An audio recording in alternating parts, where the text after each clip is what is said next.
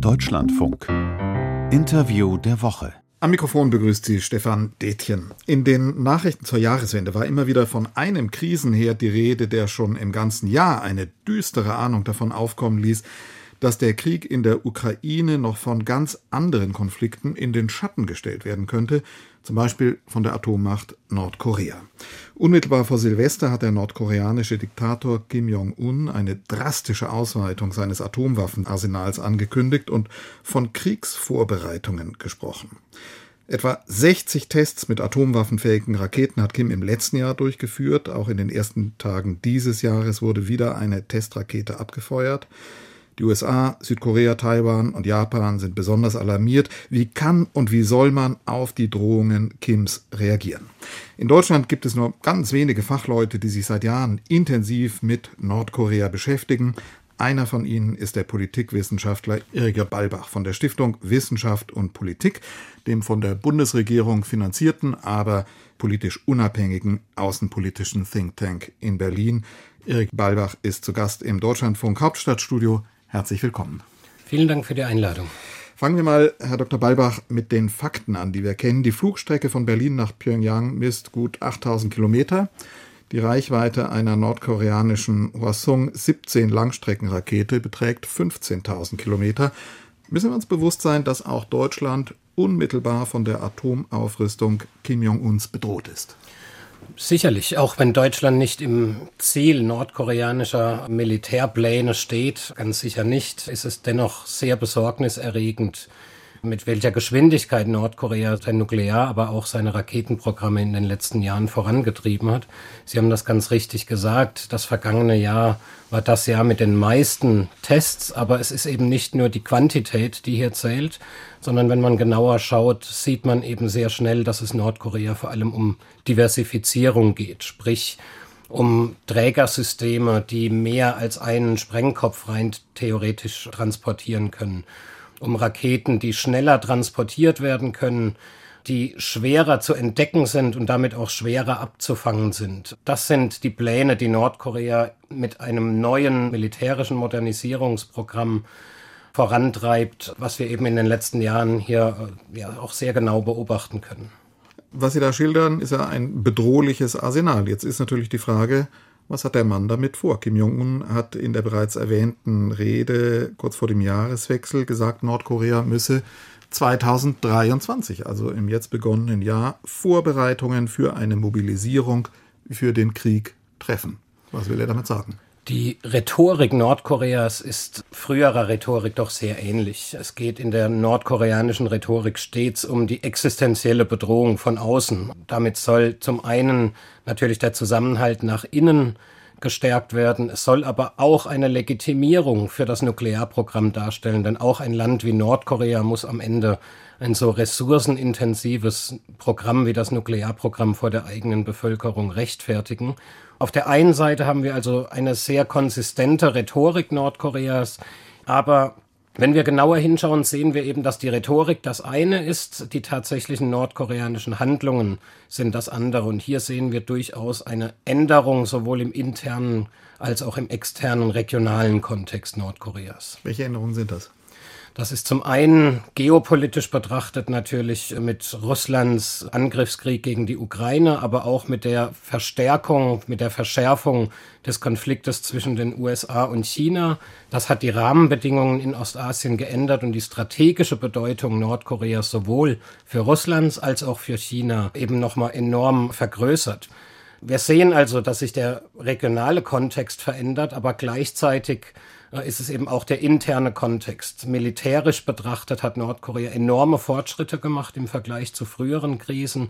Und mit der neuen Nukleargesetzgebung vom letzten Jahr eben auch die institutionellen und rechtlichen Rahmenbedingungen die geändert. Neue Gesetzgebung, wenn man das erklären kann, das bezieht sich, vermute ich, auf eine Gesetzgebung, die auch beinhaltet, dass sich Nordkorea, dass sich Kim Jong-un die Option nuklearer Erstschläge vorbehält. Das ist doch schon auch sagen wir, rhetorisch oder jedenfalls in der die tatsächliche Rüstung umrankenden Rhetorik eine ganz neue Dimension. Das ist ein neuer institutioneller und rechtlicher Kontext, den Nordkorea mit dem neuen Gesetz, Nukleargesetz, geschaffen hat. In einer ersten Gesetzgebung 2013 hieß es noch, dass das eigene Nuklearprogramm rein defensiv ausgerichtet sei. Sprich, man wolle sich schützen gegen mögliche Angriffe von außen.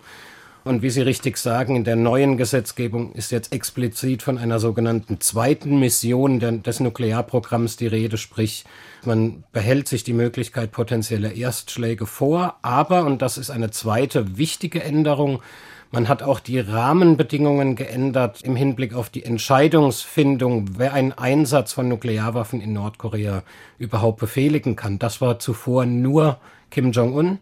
Und jetzt ist die Entscheidungsbefugnis hier weiter delegiert worden, falls Kim Jong-un beispielsweise im Rahmen eines gezielten sogenannten Kill-Chain-Schlags Südkoreas oder der USA ausgeschaltet werden sollte, hat man sich hier eben jetzt auch den Rahmen geschaffen, auch in einem solchen Notfall diese Befehlgewalt zum Einsatz von Nuklearwaffen zu delegieren. Das spricht ja alles dafür, dass wir es da mit einem sehr systematischen, sorgfältig geplanten, durchdachten Vorgehen in Nordkorea zu tun haben. Und das steht dann in dem Gegensatz zu den, ja, sprichwörtlich zu den Bildern, die wir uns gerne von diesem Diktator Kim Jong-un machen, der da als eine fremdartige Gestalt erscheint, den man vielleicht gern auch als einen Verrückten sehen würde.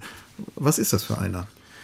Das ist ein ganz, ganz wichtiger Punkt, den Sie ansprechen, denn diese Attribute, diese Zuschreibungen, mit denen in den letzten Jahren, Jahrzehnten in Bezug auf Nordkorea immer wieder gearbeitet wurde, haben unsere Wahrnehmung von Nordkorea tatsächlich verzerrt. Wie Sie sagen, es wird oft das Bild von einem unzurechenbaren, gar irrationalen Akteur hier gezeichnet und das ist schlichtweg nicht zutreffend. Es ist eine eigene Rationalität, in der Nordkorea operiert, aber es ist eine rationale Entscheidung, die dieses Land getroffen hat. Die Folgen dieser Rationalität sind von unserer Seite aus betrachtet natürlich verheerend und stehen unseren politischen Zielen diametral entgegen, aber es ist nichtsdestotrotz ein rationaler Akteur, mit dem wir es hier zu tun haben. Das zeigt auch, dass die Macht in der Familie jetzt bereits in die dritte Generation vererbt wurde und dass hier sehr gezielt auch auf internationale Entwicklungen reagiert wird. Nachdem beispielsweise, wie gerade gesagt, in Südkorea diese Debatte um eine Kill-Chain-Strategie, also sprich der gezielten Ausschaltung der nordkoreanischen Führung, wieder aufgetaucht ist nach fünf Jahren eher liberaler, zurückhaltender Regierung in Südkorea, äh, hat Nordkorea reagiert mit dieser neuen Nuklearstrategie. Das sind Reaktionen auf Veränderungen des regionalen und internationalen Kontextes, auf die Nordkorea ganz gezielt reagiert. Das Deutschlandfunk-Interview der Woche mit Irger Balbach, Nordkorea-Experte bei der Stiftung Wissenschaft und Politik. Sie haben eben schon angedeutet, Herr Balbach, dass man sich Kim Jong-un nicht als monolithisches Machtzentrum vorstellen muss, sondern dass es da noch andere Akteure gibt. Welche unterschiedlichen Interessen und vielleicht auch Interessengegensätze oder sogar Machtkämpfe kann man in diesem Land beobachten? Also über die innere Entscheidungsfindung und internen Prozesse im Machtapparat Nordkoreas wissen wir in der Tat nur sehr, sehr wenig. Haben wir nur sehr wenig gesicherte Informationen. Wir wissen, dass es unterschiedliche Interessen in Nordkorea gibt. Das haben wir beispielsweise zu Anfang der Amtsperiode von Kim Jong-un 2011, 2012 sehr deutlich gesehen, wo ein sehr starker Fokus auf die ökonomische Entwicklung gelegt wurde, wo wie manche Beobachter sagten, gar äh, erste Anzeichen äh, sichtbar wurden von dem Entstehen einer neuen Mittelschicht, sprich es gab die sogenannten Donjus, das sind die Leute, die unter gerade unter Kim Jong-un zu Geld gekommen sind. Es gab Marktaktivitäten. Die Märkte in Nordkorea haben eine weitaus größere Rolle in, auch in der Versorgung der Bevölkerung gespielt als früher. Da haben wir schon gesehen, dass es unterschiedliche Interessen gibt, aber es gibt eben auch die ganz deutlichen militärischen Machtblöcke, die eben auf diese Forcierung des Nuklearprogramms und Raketenprogramms pochen. Und wir müssen ganz deutlich sagen, die nordkoreanische Strategie, offiziell Pyeongchang genannt, also die simultane Entwicklung sowohl der nationalen Wirtschaft als auch der nationalen Verteidigung, ist in der Realität so nicht aufrechtzuerhalten. Denn in der Realität führt eben die fortgesetzte Entwicklung des Nuklear- und Raketenprogramms zu immer stärkeren Restriktionen und Sanktionen und zu einer immer weiter eingeengten Möglichkeit Nordkoreas auch international ökonomisch zu operieren. Und dann kam Covid noch hinzu mit einer noch rigideren Abschottung des Landes. Es kamen dann im Mai die ersten Covid-Fälle oder wurden jedenfalls gemeldet. Ein paar Monate später, im August, hat Kim Jong-un dann verkündet, die Pandemie sei besiegt worden im Land. Wie hat sich das ausgewirkt? Und nochmal zusammenfassend gefragt, wie stabil ist dieses System gerade unter diesen extremen Belastungen durch die innere Aufrüstung und die Sanktionen? Also wir haben derzeit keine Hinweise auf Instabilität des politischen Regimes in Nordkorea. Und wir haben auch gesehen, dass sich die vergangenen zwei, drei Jahre offensichtlich nicht negativ auf die Herrschaft Kim Jong-uns ausgeübt haben. Wir sehen aber schon natürlich, dass dieses Regime unter Stress steht. Diese enorme Abschottung, die Nordkorea nicht nur einerseits durch die internationalen Sanktionen erlebt, sondern insbesondere durch den selbst auferlegten nationalen Lockdown seit Januar 2020.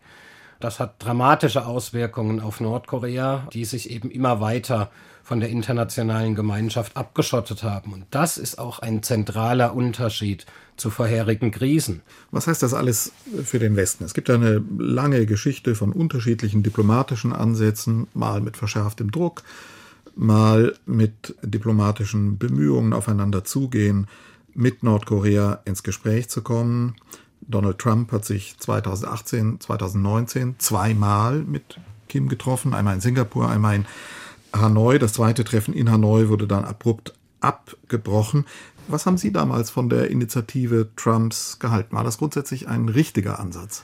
Ich glaube, dass es eigentlich ein geschickter Schachzug war, Kim Jong-un auf die Denuklearisierung zu verpflichten. Der Fehler war eben, dass es nicht gelang, einen stabilen Verhandlungsmechanismus auf Arbeitsebene parallel ins Leben zu rufen.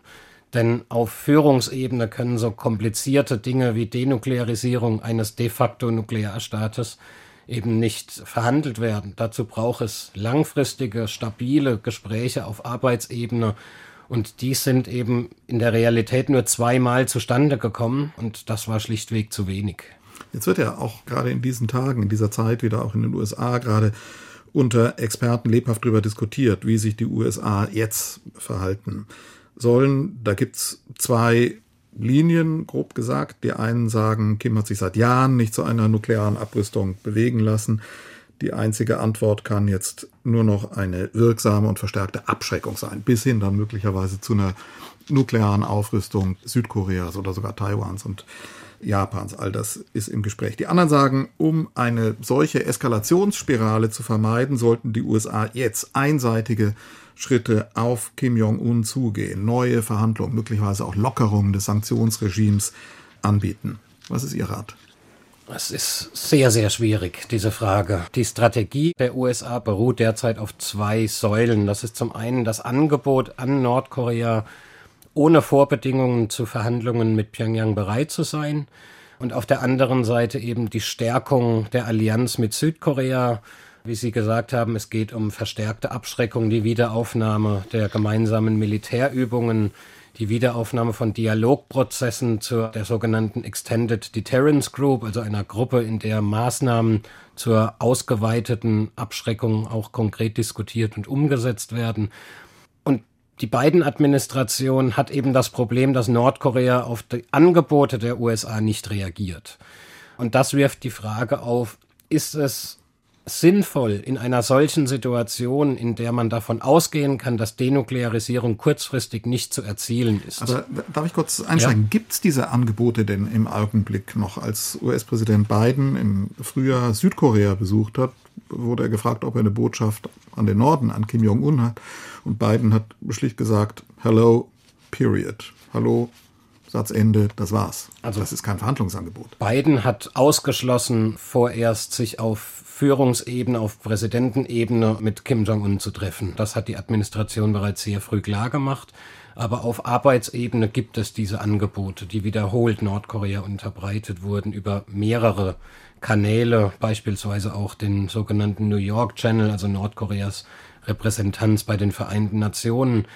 Der Sondergesandte des US-Außenministeriums für Nordkorea hat diese Angebote wiederholt den Nordkoreanern unterbreitet, aber Nordkorea reagiert auf dieses Angebot nicht. Und das wirft eben die Frage auf, über was können wir derzeit überhaupt sinnvoll mit den Nordkoreanern verhandeln. Und hier äh, sind wir genau an einem ganz zentralen Punkt. werden wir weiterhin politisches, diplomatisches Kapital in einen Denuklearisierungsverhandlungsprozess investieren, der derzeit schlichtweg sehr unrealistisch ist. Die Nordkoreaner haben das durch ihre Worte, aber auch Taten deutlich gemacht, dass Denuklearisierung derzeit keine Option ist.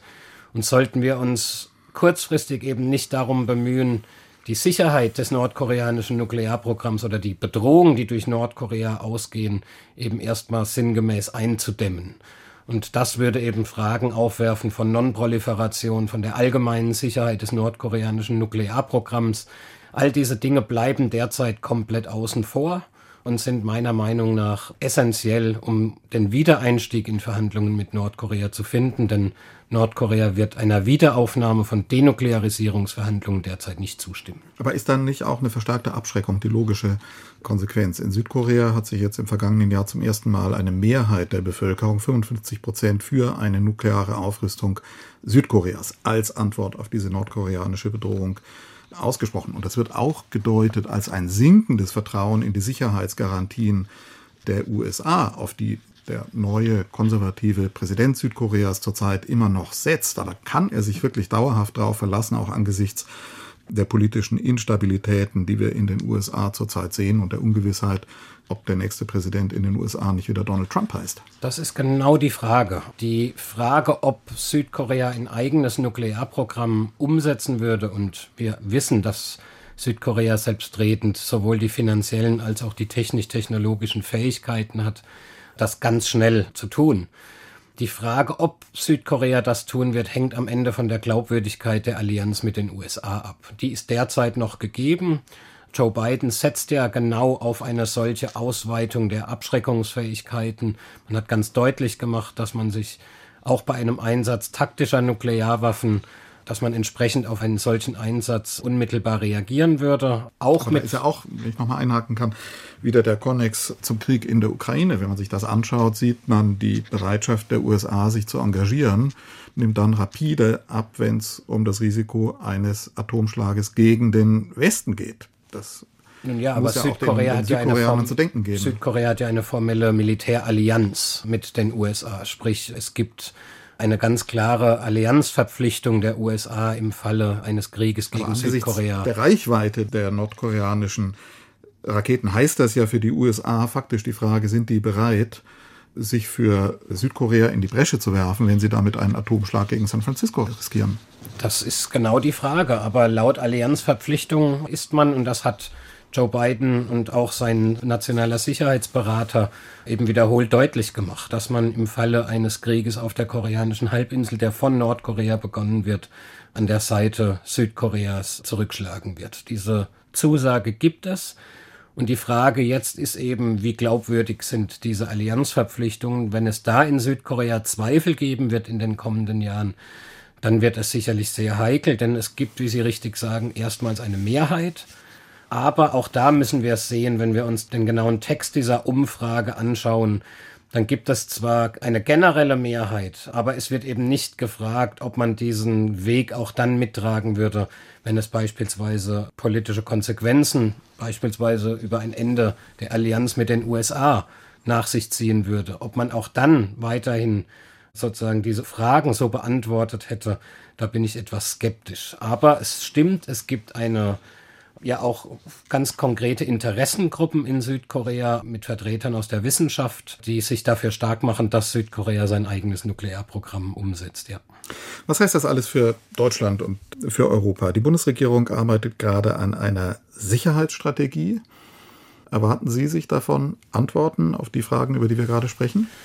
Ich denke, dass auf Nordkorea in dieser Sicherheitsstrategie, wenn dann nur indirekt eingegangen wird für Deutschland, steht hier natürlich ganz klar die Bedrohung des Nonproliferationsregimes im Vordergrund. Nonproliferation ist für Deutschland und Europa ein sicherheitspolitisches Kernthema. Und Nordkorea stellt natürlich eine unmittelbare Bedrohung für dieses Regime der Nichtweiterverbreitung von Nuklearwaffen dar. Aber Deutschland agiert eben nicht alleine im ostasiatischen Raum, sondern in erster Linie im Kontext der EU. Und hier sehe ich durchaus, weil die EU ja einen ganz deutlichen Fokus auf den Indo-Pazifik gesetzt hat und auf die Umsetzung der eigenen Indo-Pazifik-Strategie, die kann sicherlich von Nordkorea sehr stark torpediert werden. Insofern sind die Entwicklungen dort zentral für Europa, der diplomatische Einfluss jedoch eher begrenzt. Sie haben einen, einen Text geschrieben mit Kolleginnen und Kollegen zusammen mit Blick auf europäische Strategien vor dem Hintergrund, dass Europa, wir haben das schon erwähnt, seit 2006 scharfe, die schärfsten Sanktionen überhaupt gegen Nordkorea verlangt hat. Aber wenn man jetzt in den Blick nimmt, dass das auch nicht dazu geführt hat, die nukleare Aufrüstung des Landes zu stoppen, was heißt das dann? Sie sprechen von einem Sanktionen-Plus-Ansatz. Was könnte da zu Sanktionen hinzukommen? Also am Ende gibt es natürlich über die Frage von Denuklearisierung hinaus sehr viele Themen, über die wir mit Nordkorea sprechen müssen. Nicht nur wir als Deutschland und Europa, sondern auch die USA und insbesondere Südkorea. Sanktionen alleine werden dieses Problem nicht lösen. Es gibt kaum ein Land in der internationalen Gemeinschaft, das bereits so lang unter internationalen Sanktionen steht. Bereits seit dem Koreakrieg in den 50er Jahren gibt es Sanktionen gegen Nordkorea. Die jüngsten Sanktionen im Rahmen des Nuklearprogramms bestehen seit 2006, wurden sukzessive verschärft. Und seit wenigen Jahren gibt es jetzt auch ein neues Sanktionspaket, das sich auf die Menschenrechtsverletzungen in Nordkorea bezieht. Nordkorea hat deutlich gemacht, dass man mit diesen Sanktionen umgehen kann. Das heißt nicht, dass sie nicht wirksam sind, aber das heißt, dass Sanktionen alleine sicherlich Nordkorea von dem beschrittenen Weg nicht abbringen wird. Und hier braucht es eben einen Sanktions-Plus-Ansatz. Wir müssen mit Nordkorea am Ende wieder ins Gespräch kommen insbesondere angesichts des vollständigen Stillstands, den wir im Dialog mit Nordkorea seit 2019 eigentlich schon beobachten können. Wir müssen Themen finden, die sowohl für uns als auch für Nordkorea am Ende zentral sind. Da geht es auch um die Frage, wie es am Ende mit der nordkoreanischen Bevölkerung weitergeht, die unter diesen Sanktionen natürlich auch dramatisch leiden. Ein Großteil der Bevölkerung ist von internationalen Hilfslieferungen abhängig, aber auch diese Lieferungen und äh, die Finanzierung dieser Lieferungen sind derzeit äußerst schwierig. Gesundheitsthemen, Umweltthemen, das sind alles Dinge, mit denen wir mit Nordkorea im Gespräch bleiben müssen und eben neue Dialogansätze finden müssen. Verstehe ich das für Sie richtig? Die Lehre aus dem Krieg gegen die Ukraine heißt nicht, Diktatoren wie Kim Jong-un und wie Wladimir Putin reagieren einzig und alleine auf Abschreckung und Druck wir versuchen ja Abschreckung mit den Nordkoreanern am Ende schon seit ja, weit über zwei Dekaden. Das alleine wird nicht zum Ziel führen. Das heißt nicht, dass die Abschreckung nicht wichtig ist. Aber die Abschreckung alleine, und das haben wir ja jetzt in den letzten Jahren sehr deutlich gesehen, führt eben nicht zum gewünschten Ziel der Denuklearisierung. Hier müssen wir neue Wege beschreiten und der erste Schritt besteht eben meines Erachtens darin, überhaupt erstmal diese enormen Gefahren, die von Nordkorea ausgehen, irgendwie zu managen. Und das würde eben den Wiedereinstieg in den Dialog mit Nordkorea dann auch ermöglichen.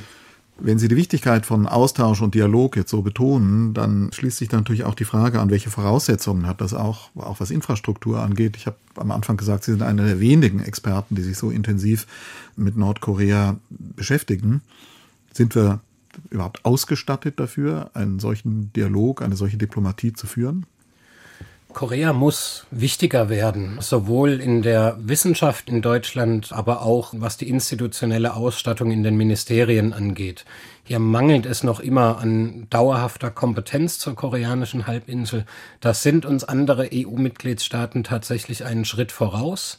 Was die Wahrnehmung Koreas angeht, ich spreche jetzt nicht nur von Nordkorea als Bedrohung, sondern auch Südkorea als einer unserer wichtigsten Verbündeten im asiatischen Raum.